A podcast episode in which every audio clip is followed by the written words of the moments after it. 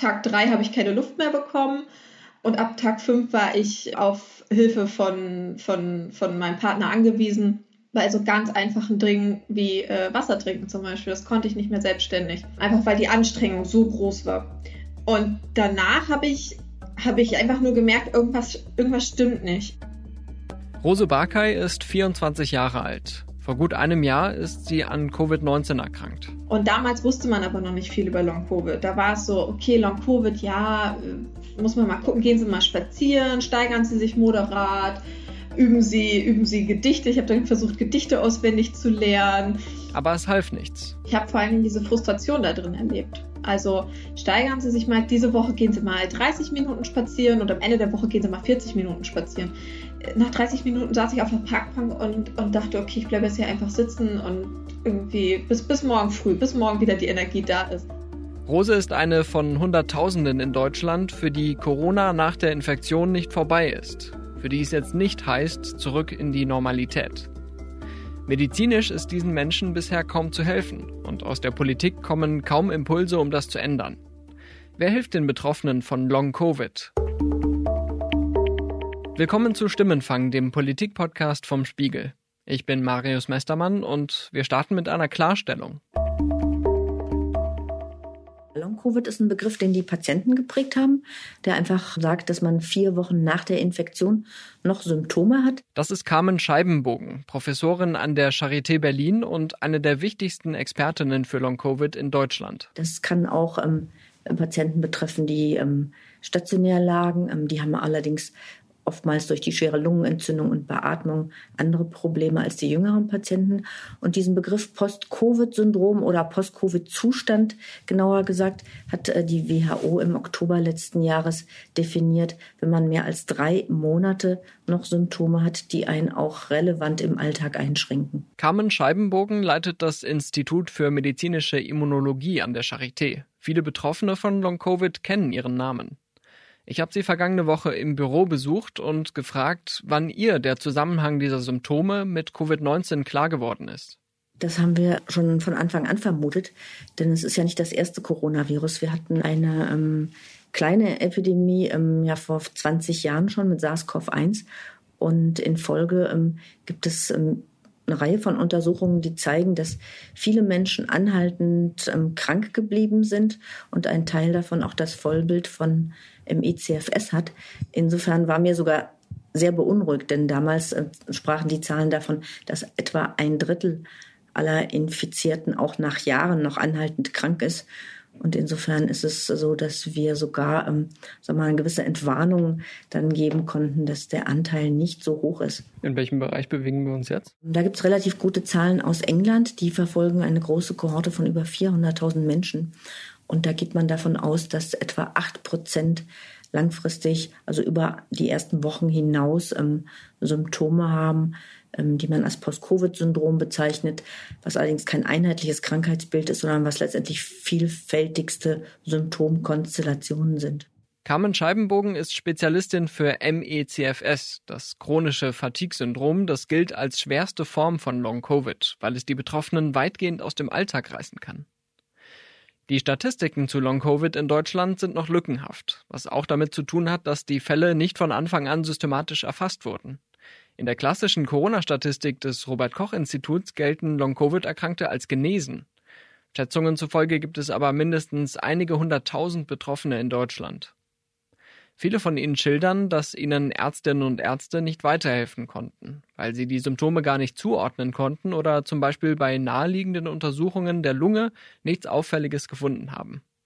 Übrigens ist das nicht zu verwechseln mit der generellen Abgeschlagenheit und Erschöpfung, die auch Nicht-Covid-Infizierte in der Pandemie immer wieder gespürt haben wenn man sich auch ähm, anschaut, was für Langzeitverläufe Menschen durch die Pandemie haben, die also kein Covid hatten da gibt es aber einige Studien, die das auch gemacht haben und die zeigen, dass es wirklich eine Reihe von Symptomen gibt, die eben nur bei denen auftreten, die Covid hatten. Und dann haben wir natürlich inzwischen auch eine Reihe von ähm, Auffälligkeiten bei den Menschen gefunden, die am Post-Covid-Syndrom leiden. Das sind einerseits Biomarker, die zum Beispiel zeigen, dass anhaltend Entzündung da ist. Oder Autoantikörper oder auch, dass wir zeigen, dass die Muskelkraft deutlich vermindert ist oder dass die Gefäße nicht mehr so richtig ähm, reagieren. Und ähm, das ist etwas, was man sehr wahrscheinlich ähm, der Virusinfektion zuordnen kann und, und nicht der Pandemiesituation. Bisher hatte ich vor allem gelesen, dass Long-Covid äh, insbesondere jüngere Frauen zu treffen scheint. Haben Sie schon eine Idee, woran das liegen könnte? Ja, das sehen wir ja auch bei MECFS nach anderen Infektionen und das sehen wir auch bei Autoimmunerkrankungen. Und das hat etwas damit zu tun, dass Frauen ein aktiveres Immunsystem haben, vor allem jüngere Frauen, denn äh, das liegt zum einen in den Genen, auf dem X-Chromosom liegen, also auch Gene, die das Immunsystem steuern und hat zum anderen auch mit dem Östrogen zu tun, was auch das Immunsystem aktiviert. So kommt es, dass Rose Barkay mit 24 Jahren kein ungewöhnlicher Long-Covid-Fall ist, sondern eher ein klassischer. Aber diese Erkenntnis hilft ihr noch nicht weiter. Als wir uns per Videocall unterhalten, ist es Vormittag und ich frage Rose, wie es ihr gerade geht. Ich habe viele Gedanken gerade, die in mir rumschwirren. Allerdings geht es mir post-Covid technisch relativ gut. Ich vergesse nur heute Morgen einiges. Unter anderem sehe ich gerade, dass ich noch nicht gefrühstückt habe. okay, für kurz nach zehn ist das schon bemerkenswert. Das ist äh, tatsächlich einer meiner Hauptprobleme, weil ich einfach aufgrund, dadurch, dass ich studiere, auf mein, auf mein Gedächtnis und auf, auch auf, ja, auf meine Konzentration äh, angewiesen bin. Ich schreibe jetzt gerade eigentlich an meiner Bachelorarbeit, was auch eine sehr große äh, kognitive Herausforderung ist. Gedächtnis- und Konzentrationsstörungen sind häufige Symptome bei Long-Covid-Patientinnen und Patienten. Mehrere Betroffene, die mich kontaktiert haben, entschuldigen sich in ihren E-Mails vorsorglich für Rechtschreibfehler. Rose ist froh, dass sie den Großteil ihres Studiums schon hinter sich hat, denn Klausuren unter Zeitdruck würden sie jetzt zusätzlich stressen, sagt sie. Als sie merkt, dass die Beschwerden nach der Corona-Infektion nicht nachlassen, geht sie zuerst zu ihrer Hausärztin. Wir haben schon gehört, welche Ratschläge sie bekam. Gedichte lernen, mehr spazieren gehen. Was Rose damals noch nicht weiß, immer mehr zu machen, ist bei ihrer Krankheit kontraproduktiv. Das war halt ein gut gemeinter Rat, wenn man keine Ahnung hat. Ja, ich, ich will gar nicht mal meiner Ärztin unterstellen, dass sie mir was Böses wollte, aber sie hatte keine Ahnung. Und das erlebe ich auch immer wieder, dass Ärzte das empfehlen oder man sollte sich dann steigern und so weiter. Aber das ist eigentlich gar nicht sinnvoll. Dazu sollte man auch wissen, Long-Covid ist nicht einfach eine Verlängerung von Covid-19. Das Virus ist in der Regel nach ein paar Wochen abgebaut. Akut-Covid, ähm, da wissen wir, gibt es Risikofaktoren. Das sind zum Beispiel Menschen, die haben eben Herzerkrankungen oder, oder Gefäßerkrankungen, ein Beispiel zu nennen. Ähm, das führt dazu, dass sie mit Akut-Covid schlechter fertig werden. Und äh, diese Menschen, die ähm, Akut-Covid hatten, sind überwiegend älter und auch die haben Long-Covid. Aber das ist ein anderes Krankheitsbild wahrscheinlich bei vielen. Das sind oftmals dann auch Folgen, zum Beispiel der schweren Lungenentzündung. So, bei den äh, jüngeren Patienten gehen wir also davon aus, dass es bei vielen ähm, eine Autoimmunerkrankung ist oder einfach eine chronische Aktivierung des Immunsystems mit einer Entzündung. Was sind denn typische Symptome, mit denen sich die Menschen hier an Sie wenden? Wir bei uns in der Immunologie sehen die Patienten, bei denen der Verdacht besteht, dass sie ein chronisches Fatigue-Syndrom haben können. Und da sind die Leitsymptome die Fatigue, die verminderte Belastbarkeit. Man kann sich also im Alltag kaum noch belasten, sonst geht es einem schlechter. Ähm, da gehört immer auch eine schwere kognitive Einschränkung dazu. Die Patienten sagen Gehirnnebel, dazu gehören auch Schmerzen. Es ist ähm, so, dass wir hier in Berlin auch ein Netzwerk mit den Niedergelassenen gegründet haben. Es sind ja sehr viele Patienten. Das heißt, wir können nicht alle an der Charité sehen. Wir wollen hier vor allem diejenigen sehen, die schwerer und langfristig erkrankt sind, sodass ähm, wir mit den äh, niedergelassenen Ärzten hier eng zusammenarbeiten in der Betreuung der vielen Patienten. Auf ihrer Website weist die Charité aktuell darauf hin, dass nur noch Patientinnen und Patienten aus Berlin und Brandenburg die Ambulanzen besuchen dürfen. Mittlerweile gibt es aber Dutzende solcher Anlaufstellen in ganz Deutschland, zum Beispiel an den großen Unikliniken. Das war noch nicht so, als Rose vor einem Jahr Hilfe gesucht hat. Ich bin dann natürlich von Facharzt zu Facharzt getingelt und habe ja, immer wieder beschrieben, wie es mir geht, immer wieder, was ich habe, immer wieder wurden Tests auch gemacht und man hat nichts gefunden. Was für Tests sind das, wenn ich das äh, kurz fragen darf? Klar, also das sind ganz klassische Lungen. Also zum Beispiel bin ich zum Pneumologen gegangen, weil ich ja merke, irgendwas stimmt mit meiner Atmung nicht. Ich hatte nie was mit meiner Atmung, wirklich. Das kannte ich einfach nicht. Ich kannte einfach nicht ich kannte mich damit dementsprechend auch nicht aus und ähm, bin dann zum Pneumologen und habe dann einen Lungenfunktionstest gemacht und einmal wurde meine Lunge geröntgt und mir ging es sehr, sehr schlecht danach. Also ich war völlig, ich bin noch im Wartezimmer eingeschlafen. So müde war ich danach, weil mich das so angestrengt hat. Und dann bin ich rein in dieses Arztgespräch und der Arzt sitzt vor mir und guckt halt auf seinen Bildschirm, klickt da, klickt da irgendwie durch und sagt, nee, ist alles super bei Ihnen. Ist alles gut. So. und man selber sitzt da so und denkt sich, nee, ist nicht alles gut. Also jetzt gerade, ich, ich schlafe hier gerade ein bei Ihnen, ich bin müde, ich bin erschöpft, ich kann nicht mehr. Meine Atmung irgendwie, ich merke selber, meine Atmung versagt und Sie sagen mir, ist alles super. Und das habe ich halt ähm, immer wieder erlebt. Und Rose ist da leider kein Einzelfall. Diese Verschiebung der Erkrankung in diese Ecke hat eben leider immer dazu geführt, dass das Krankheitsbild marginalisiert und ignoriert wurde. Und das ist einfach schrecklich, weil seit Jahrzehnten Patientinnen nach Viren mit ähnlichen äh, Spätfolgen zu kämpfen hatten, wie wir Long-Covid-Betroffene jetzt. Und die wurden einfach tatsächlich ignoriert und wurden nicht versorgt und sind teilweise schwerst betroffen, einfach nur dahin vegetiert. Ich bin Mia Diko, eigentlich im Berufsleben Künstlerin in verschiedenen Feldern in der Musik und als ähm, Synchronsprecherin oder Sprecherin. Und ich engagiere mich bei Long Covid Deutschland, einer Patientinnenorganisation, die aus einer Online-Selbsthilfegruppe entstanden ist und sich seit knapp zwei Jahren für Patientinneninteressen einsetzt. Mia Diko ist selbst an MECFS erkrankt. Als der Spiegel im Juni 2020 über drei mysteriöse Rückfälle von Covid-Infizierten berichtet, ist sie eine der Betroffenen. Zu dem Zeitpunkt will sie noch anonym bleiben. Das hat mich auch alles total überfordert, auch der öffentliche Diskurs darum, ob es Covid überhaupt gibt, ob es sowas wie Langzeitfolgen überhaupt gibt und ähm, der Hass im Netz, das hat mich alles sehr geschreckt und das ist natürlich auch bis heute irgendwie keine schöne Sache, aber mir wurde einfach im Verlauf der Zeit klar, dass wenn ich mich nicht engagiere, wenn ich nicht öffentlich mich dazu äußere, dass dieses Thema weiterhin begraben werden wird. Und das konnte ich einfach nicht akzeptieren. Inzwischen findet man von Mia Diko so einige Interviews. Sie investiert viel Zeit und Energie in dieses Engagement. Und das, obwohl sie selbst schnell an Grenzen stößt. Heute geht es mir so mittel, aber eigentlich ganz gut. Sonst würden wir hier heute auch gar nicht aufnehmen. Sonst hätte ich Ihnen abgesagt. Aber nach diesem Interview muss ich tatsächlich wirklich wieder gut Pacing betreiben. Diko sitzt zu Hause in ihrem Studio. Von dort arbeitet sie auch. Aber eben nur noch ein paar Stunden die Woche. Mehr schafft sie nicht mehr. Ich glaube, ein großer Faktor, warum das Problem in der Öffentlichkeit vielleicht auch noch nicht so viel Wahrnehmung und auch in der Politik bekommen hat, ist, dass wir eben alle einfach wirklich schwer erschöpft sind. Also wir können ja auch nicht wie andere Menschen, die betroffen sind von irgendeinem Problem, äh, auf die Straße gehen und demonstrieren. Und mit der Erkrankung geht natürlich auch ein Stigma einher und auch das Risiko, natürlich ähm, zum Beispiel seinen Job zu verlieren oder soziales Ansehen oder oder. Also das heißt, viele Menschen, die betroffen sind, haben sich vielleicht bis vor ein paar Monaten noch gar nicht getraut, auch damit überhaupt an die Öffentlichkeit zu gehen.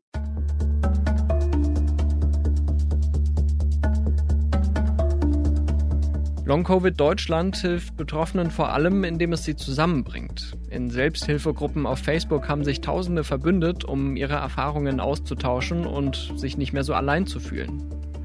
Durch einen Aufruf für den Stimmenfang komme ich mit einem weiteren Betroffenen in Kontakt. Diesmal ist es ein junger Mann.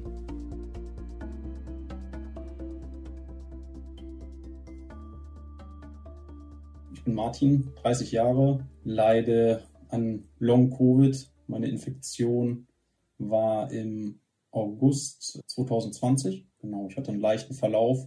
Nach etwa drei Monaten fing dann nach meiner ersten Genesung die Symptome wieder an. Eigentlich hat sich mein ganzes Leben verändert. Also komplett. Also ich bin nicht mehr dieselbe Person, die ich vorher war. Definitiv nicht. Sprich, ich muss eigentlich immer nach Anstrengungen Ruhepause einhalten. Sprich, nach Arztterminen ruhe ich mich eine Stunde aus. Einkaufen ist ja, ich bin 30 und mich strengt Einkaufen an. Ne? ich müsste mir früher nie einen Zettel schreiben zum Einkaufen. Heutzutage muss ich mir am besten so das aufschreiben, dass es auch in Reihenfolge ist, wie es ungefähr so im, im, äh, im Laden liegt, damit ich nicht durcheinander komme. Ehrlich gesagt schwer vorstellbar, auch wenn man als Nicht-Betroffener vielleicht hin und wieder mal was vergisst. Mittlerweile habe ich halt, also gibt es ja auch schon eine ganz gute Erklärung dafür, wie diese Symptome zustande kommen. Aber vorher macht dann das halt unglaublich auch irgendwo Angst. Ne? Und ich weiß, was mit seinem Körper los ist. Dann finden die Standarduntersuchungen, die finden nichts. Ne? Und dann kommen natürlich auch Selbstzweifel und denkt man, ja, was ist los mit mir? Will ich mir das alles ein? Oder äh, weil ich war wirklich jemand, der extrem leistungsstark war. Ich konnte wirklich sehr, sehr viel Sport machen und Sport, ja, ist eigentlich mein Leben, beziehungsweise war mein Leben. Mountainbiken, Joggen, Du hast dich ja auf äh, WhatsApp an mich gewandt. Da äh, ist dein Profilbild, zeigt dich auch draußen in der Natur. Ist das von früher? Das ist ja in Anführungsstrichen von früher. Da ging es mir noch gut tatsächlich. Das war sogar noch nach meiner äh, Infektion. Da konnte ich noch wandern gehen, konnte ich noch 1000 Höhenmeter machen. Vielleicht war das auch zu viel ähm, letztendlich. Also ich habe mich sechs Wochen geschont nach meiner Infektion auf Anraten des Arztes, keinen Sport gemacht. Bin dann wieder langsam angefangen, langsam gesteigert. Es dauert bis Mai 2021. Dann diagnostiziert ein Neurologe bei Martin MECFS, die schwere Form von Long-Covid. Aber auch dort erhält er erstmal einen falschen Ratschlag, wie sich später herausstellt. Er hat zu mir gesagt, hören Sie nicht auf mit dem Sport, machen Sie es auf jeden Fall weiter, überlassen Sie sich nicht, aber machen Sie weiter mit Sport. Das ist ja auch das, das, das äh, Tückische an der Erkrankung. Teilweise kommt das erst ein bis zwei Tage später, dass man dann von dieser Anstrengung die Nachwirkungen halt spürt. Ne? Martin wendet sich an seine Krankenkasse, bis sich herausstellt, dass für ihn die Rentenkasse zuständig ist. Er studiert zwar gerade, hat aber davor schon acht Jahre lang gearbeitet. Wenn Long-Covid die Erwerbstätigkeit gefährdet, haben Rentenversicherte Anspruch auf eine Reha. Das hatte dann auch ganze Zeit lang gedauert. Fast, fast ein halbes Jahr. Ich meine, ich hatte dann im November hatte ich dann tatsächlich die Zusage, ähm, war aber für eine, für eine falsche Reha meiner Meinung nach. Also da hatte ich für eine psychosomatische Reha, wo, glaube ich, sehr, sehr viele reinkommen, ne, weil dir nichts anderes einfällt, äh, ja, wie sie die Leute behandeln können. Aber Psychosomatik war für mich auch einfach nicht, nicht das Richtige, weil ich äh, ja, mir, mir die Symptome nicht einbilde und äh, das auch nicht von meiner Psyche herkommt. Psychosomatik heißt, jetzt mal ganz laienhaft ausgedrückt, dass hinter körperlichen Beschwerden psychische Ursachen gesehen werden. Und wenn ein Arzt bei der körperlichen Untersuchung nichts Auffälliges feststellt, dann geht die Diagnose womöglich in diese Richtung. So hat es auch Rose erlebt. Ich war dann auch schon zur Reha in einer psychosomatischen Klinik, wo ich äh, seitens der Rentenversicherung hingeschickt wurde, weil ich relativ blauäugig im Antrag angegeben habe, ich habe äh, irgendwie Angst, dass in diesem Gesundheit, dass ich mit diesem Gesundheitszustand ich nicht mehr ähm, arbeiten kann oder nicht mehr die Leistung erbringen kann, die ich halt vorher erbracht habe. Das Wort Angst spielt eine ganz große, spielt eine ganz große Rolle. Drei Monate später, fast drei Monate später, saß ich dann bei meinem äh, Neurologen und wusste, psychosomatisch ist, ist es, das funktioniert nicht ganz bei mir, weil ich habe ich, ich sitze nicht da und grübel rum, sondern ich versuche ja immer wieder da rauszukommen. Und da hat mein Neurologe äh, ja mich angeguckt und gesagt, neun von zehn Patienten kann man irgendwie in die Tonne hauen. Das ist alles psychogen. Sie dürfen einfach nicht darüber äh, nachdenken, dass sie keine Luft kriegen. Dann kriegen sie auch irgendwie genug Luft. Ja, das ist ein toller Ratschlag. genau. Und dann hat er das beschrieben wie, ja, wenn man drüber nachdenkt, wenn man geht, irgendwie, ähm, also er hat das dann wirklich damit, wenn ich darüber nachdenke, dass ich halt einen Schritt vor den anderen setze, dann funktioniert es nicht mehr. Aber laufen können wir ja trotzdem alle. Und so hat er das ein bisschen mit meiner Atmung verglichen. Ja, und dann saß ich auch da und habe einfach nur, habe einfach nur resigniert. Ich habe inzwischen ein Spray und ich habe inzwischen Physiotherapie, die mir sehr gut hilft, wo auch dann das erste Mal nach einem Jahr Corona, Long Covid eine Physiotherapeutin geguckt hat, wie läuft überhaupt meine Atmung, dass ich, dass ich mir inzwischen eine komplett falsche Atmung angewöhnt habe. Das hat vorher kein Arzt gemacht. Kein Pneumologe ist auf die Idee gekommen, mal zu sagen, gehen Sie mal zur Physio und üben Sie mal richtiges Atmen. Am Anfang dachte ich noch, okay, es muss ja besser werden und steigern und ne, irgendwie alles möglich. Ich bin von Facharzt zu Facharzt und habe versucht, irgendwie eine Lösung zu finden. Und jetzt gerade habe ich eher das Gefühl, okay, einfach wenn ich einen guten Tag habe, genieße ich ihn und wenn ich keinen guten Tag habe, akzeptiere ich ihn. So. Trotzdem hofft Rose natürlich, dass es irgendwann eine Therapie gibt, die ihr da raushilft. In der Zwischenzeit landen viele Betroffene erstmal in den Long-Covid-Ambulanzen.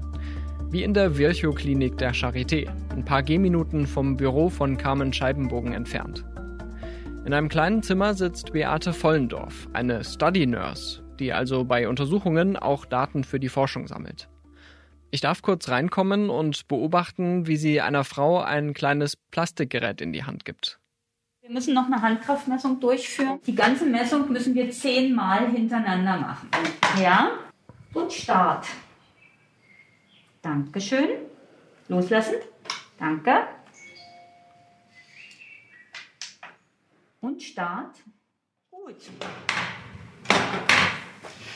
Das Ganze müssen wir nach der Untersuchung, wenn Sie beim Doktor drin waren, nochmal machen. Das war es jetzt erstmal von meiner Seite aus. Was sagt denn das jetzt aus eigentlich, wenn Sie diese Messung machen? Gar, kann ich Ihnen nicht sagen. Da äh, ganz viele Faktoren kommen noch dazu und erst dann kann der Arzt entscheiden, äh, was er daraus macht. Wir sind ja hier in der Long-Covid, Post-Covid-Ambulanz. Wie erleben Sie denn die Menschen, die hier zu Ihnen kommen? Viele kommen mit der Hoffnung hierher, dass ihnen heute gesagt wird, ja, mm, du bist krank, du hast MECFS, du, äh, wir können dir Medikamente geben.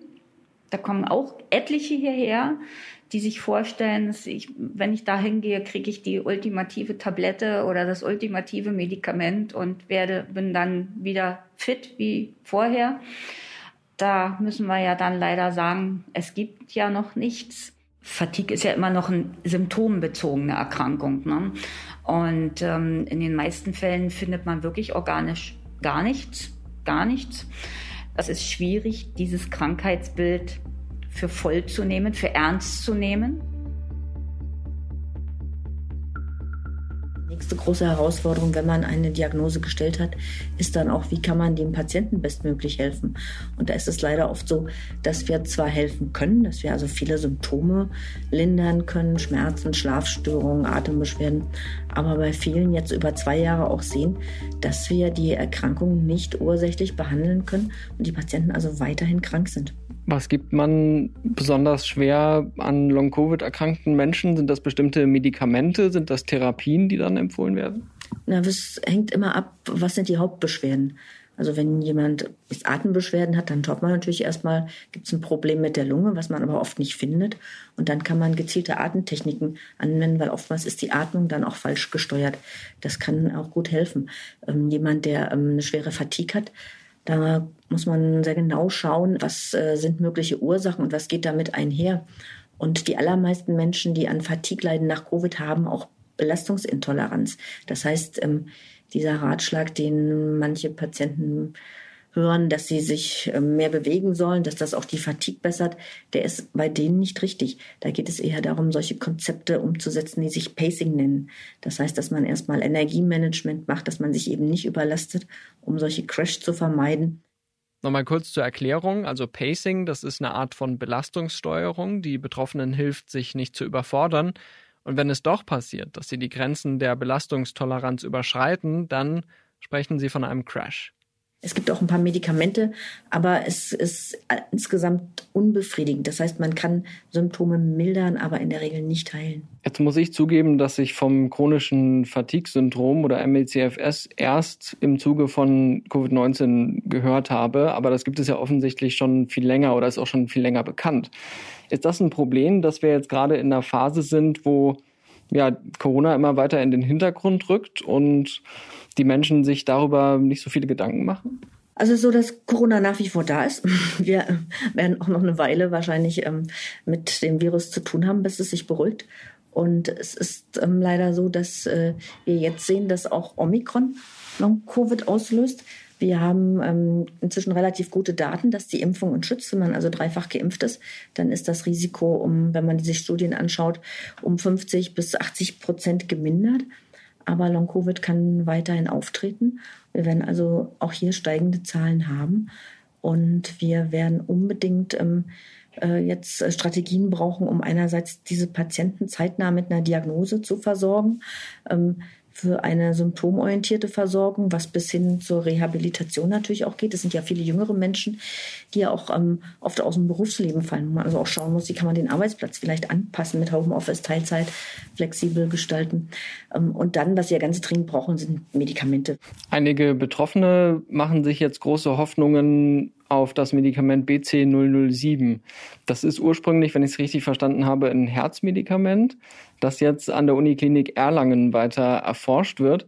Aber das ist erstmal eine Forschung, die wahrscheinlich nicht so wahnsinnig schnell zu einer Zulassung führen wird. Ne? Wie blicken Sie denn auf dieses spezielle Medikament? Ist das so ein Hoffnungsträger auch aus Ihrer Sicht?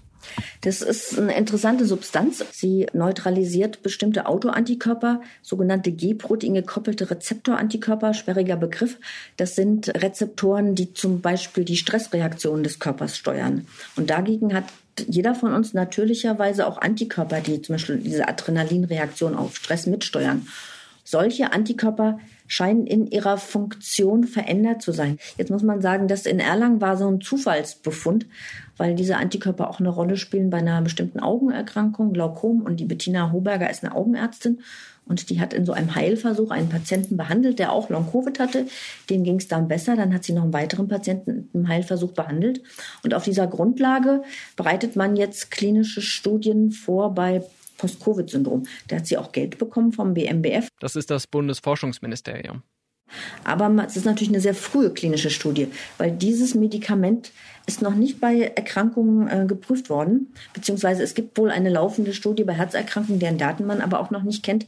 Das heißt, es wird sicher noch etwas dauern, bis man so weit ist, dass man wirklich klare Daten hat, die dann auch eine Zulassung bringen könnten.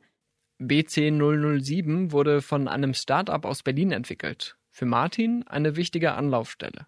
Ja, also ich habe mich dann auch testen lassen auf Autoantikörper bei, bei der Firma äh, Berlin Cures und ähm, ja, die waren positiv und habe mich dann praktisch mit diesem äh, Laborwert direkt in, in Erlangen beworben und wurde dann dort auch zur Voruntersuchung eingeladen und man kann anscheinend im Auge sehen, dort, dass die äh, Hintergrund, also die, die, die Augendurchblutung der feinsten Blutgefäße, der Kapillaren, glaube ich, heißen sie, gestört ist.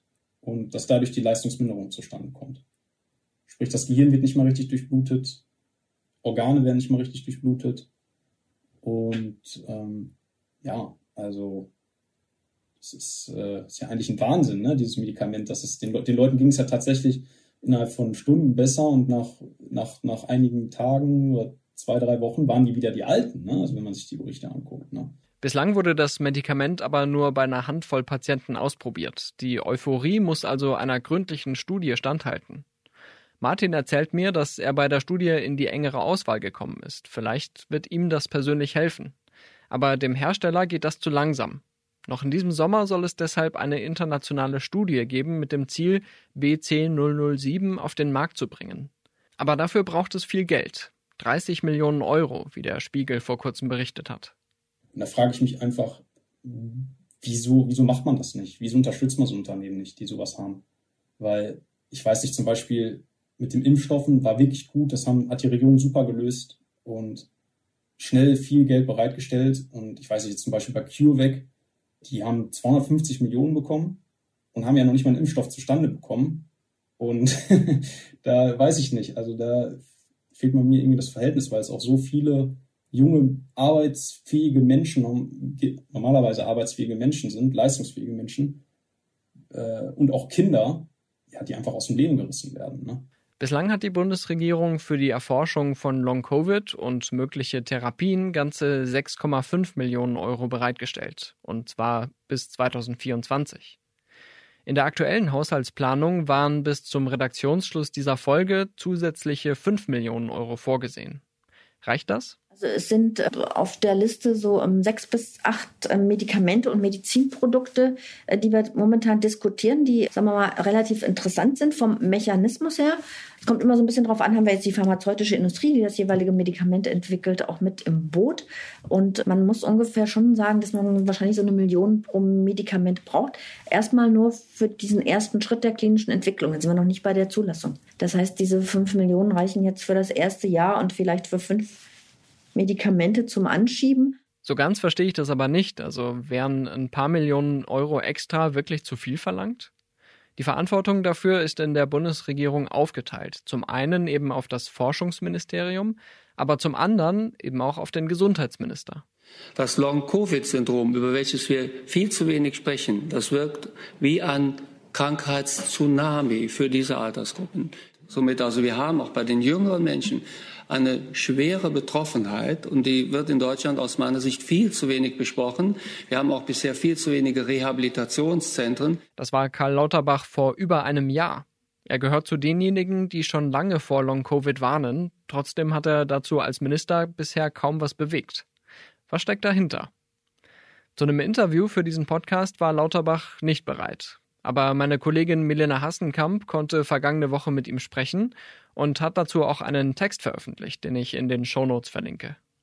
Wir brauchen die Politik natürlich mit im Boot, auch als Weichensteller, als Geldgeber, auch ganz wichtig für die Öffentlichkeitsarbeit, weil auch ähm, das Bewusstsein für die Schwere dieser Erkrankung und für die Situation der einzelnen Betroffenen, das ist noch nicht ausreichend in der Bevölkerung. Das geht hinein zum Arbeitgeber, das geht in das Studium, in, in die Schulen, also auch die ganzen ähm, sozialen Probleme da, damit einhergehen. Auch da muss, ähm, muss noch mehr Öffentlichkeitsarbeit geleistet werden und das ist etwas, was die Politik natürlich auch leisten muss. Einige Menschen sind ja dadurch, dass sie jetzt vielleicht auch schon ein, zwei Jahre von Long-Covid betroffen sind, schon verzweifelt und ja, wollen alles Mögliche ausprobieren, was ihnen da irgendwie weiterhilft. Also manche Leute haben schon Reha-Besuche gemacht, schon Physiotherapie und so weiter. Gibt es denn, sag ich mal, eher so experimentelle Verfahren, von denen Sie abraten? Also wo Sie sagen, hm, das ist eher so eine falsche Hoffnung, dass man äh, sich darauf einlässt? Momentan ist die Situation, dass es verschiedene Dinge gibt, die angeboten werden, die dann man natürlich selber zahlen muss und diejenigen, die da vielleicht am besten Kontakte haben, die bekommen dann etwas. Und es gibt verschiedene Verfahren, so Stichwort HELP, Apharese oder Sauerstoffhochdrucktherapie, die schon an verschiedenen ähm, Stellen in Deutschland auch gemacht werden, wo man dann von Patienten hört, dem einen hat es geholfen, dem anderen hat es nicht geholfen. Und das muss dringend in Studien jetzt überprüft werden. Und ähm, deswegen dränge ich da auch so drauf, weil einfach es wird noch etwas dauern. Selbst wenn wir morgen mit einer Studie anfangen können, wird es ähm, wahrscheinlich noch ein Jahr mindestens dauern, bis man so etwas dann auch breit anwenden könnte. Ein Stockwerk tiefer sitzt Sophie Steiner. Sie ist wissenschaftliche Mitarbeiterin von Carmen Scheibenbogen. Sie sind hier im Labor der medizinischen Immunologie an der Charité in Berlin und wir bekommen hier die Proben aus der Post-Covid-Fatigue Ambulanzsprechstunde und arbeiten hier die Proben der Patienten unter sterilen Bedingungen auf. Das sind dann zum einen Blutserumproben oder auch die Immunzellen von den Patienten, die dann hier weiterführend untersucht werden. Was können Sie denn hier eigentlich ablesen an dem, was Sie verarbeiten? Also zum einen messen wir bei den Patienten zum Beispiel bestimmte Entzündungsmarker im Serum. Und da sehen wir auch, dass bei den Patienten dann bestimmte Werte zum Beispiel erhöht sind. Zum anderen werden dann die Immunzellen hier auch mittels einer Durchflusszytometrie untersucht. Das ist eine Methode, wo fluoreszierende, also leuchtende Antikörper auf die Zellen gegeben werden. Und so können wir bestimmte Eigenschaften der Zellen ablesen und sehen dort eben auch, dass bestimmte Immunzellen bei den Patienten, also zum Beispiel Monozyten oder T-Zellen, besonders stark aktiviert sind im Vergleich zu gesunden. Gleichzeitig will die Charité zusammen mit anderen Unikliniken die klinische Forschung vorantreiben. Mit Geld aus dem Forschungsministerium soll ein nationales Bündnis entstehen. Bei MECFS als schwerer Form von Long-Covid fehlt nämlich immer noch beides. Ein wissenschaftliches Verständnis der genauen Ursachen und wirkungsvolle Therapien. Für Betroffene heißt das, sie müssen bis auf weiteres ihren Alltag an die Krankheit anpassen. Natürlich mache ich mir große Gedanken. Ähm, aktuell schaffe ich zweimal die Woche vier Stunden arbeiten. Das war vorher auch mehr. Und ich glaube, da muss man auch so ein bisschen ansetzen, da noch mehr Hilfestellung zu geben und die Menschen zu unterstützen. auch mit weniger Stunden irgendwie genug Geld zu verdienen, leben zu können. Ne? Also ich zum Beispiel versuche gerade rumzurechnen, wie viel Geld muss ich verdienen, damit ich irgendwie halbwegs leben kann. Und ich rede jetzt hier noch nicht von irgendwie dreimal Urlaub im Jahr. So, ne? Wie geht's weiter für mich? Das ist eine gute Frage. Also ich versuche irgendwie noch meine Masterarbeit zu schreiben. Mehr schlecht als recht. Tatsächlich wurde ich aus der Reha arbeitsunfähig entlassen. Ich kann mich keine volle drei Stunden konzentrieren. Ich könnte jetzt eigentlich Arbeitsunfähigkeitsrente beantragen ja, aber es ist eigentlich nicht mein, mein, mein, ja, das ist, das, das möchte ich nicht. Ne? Also ich studiere keinen Master, um dann nachher eine Arbeitsunfähigkeitsrente zu bekommen.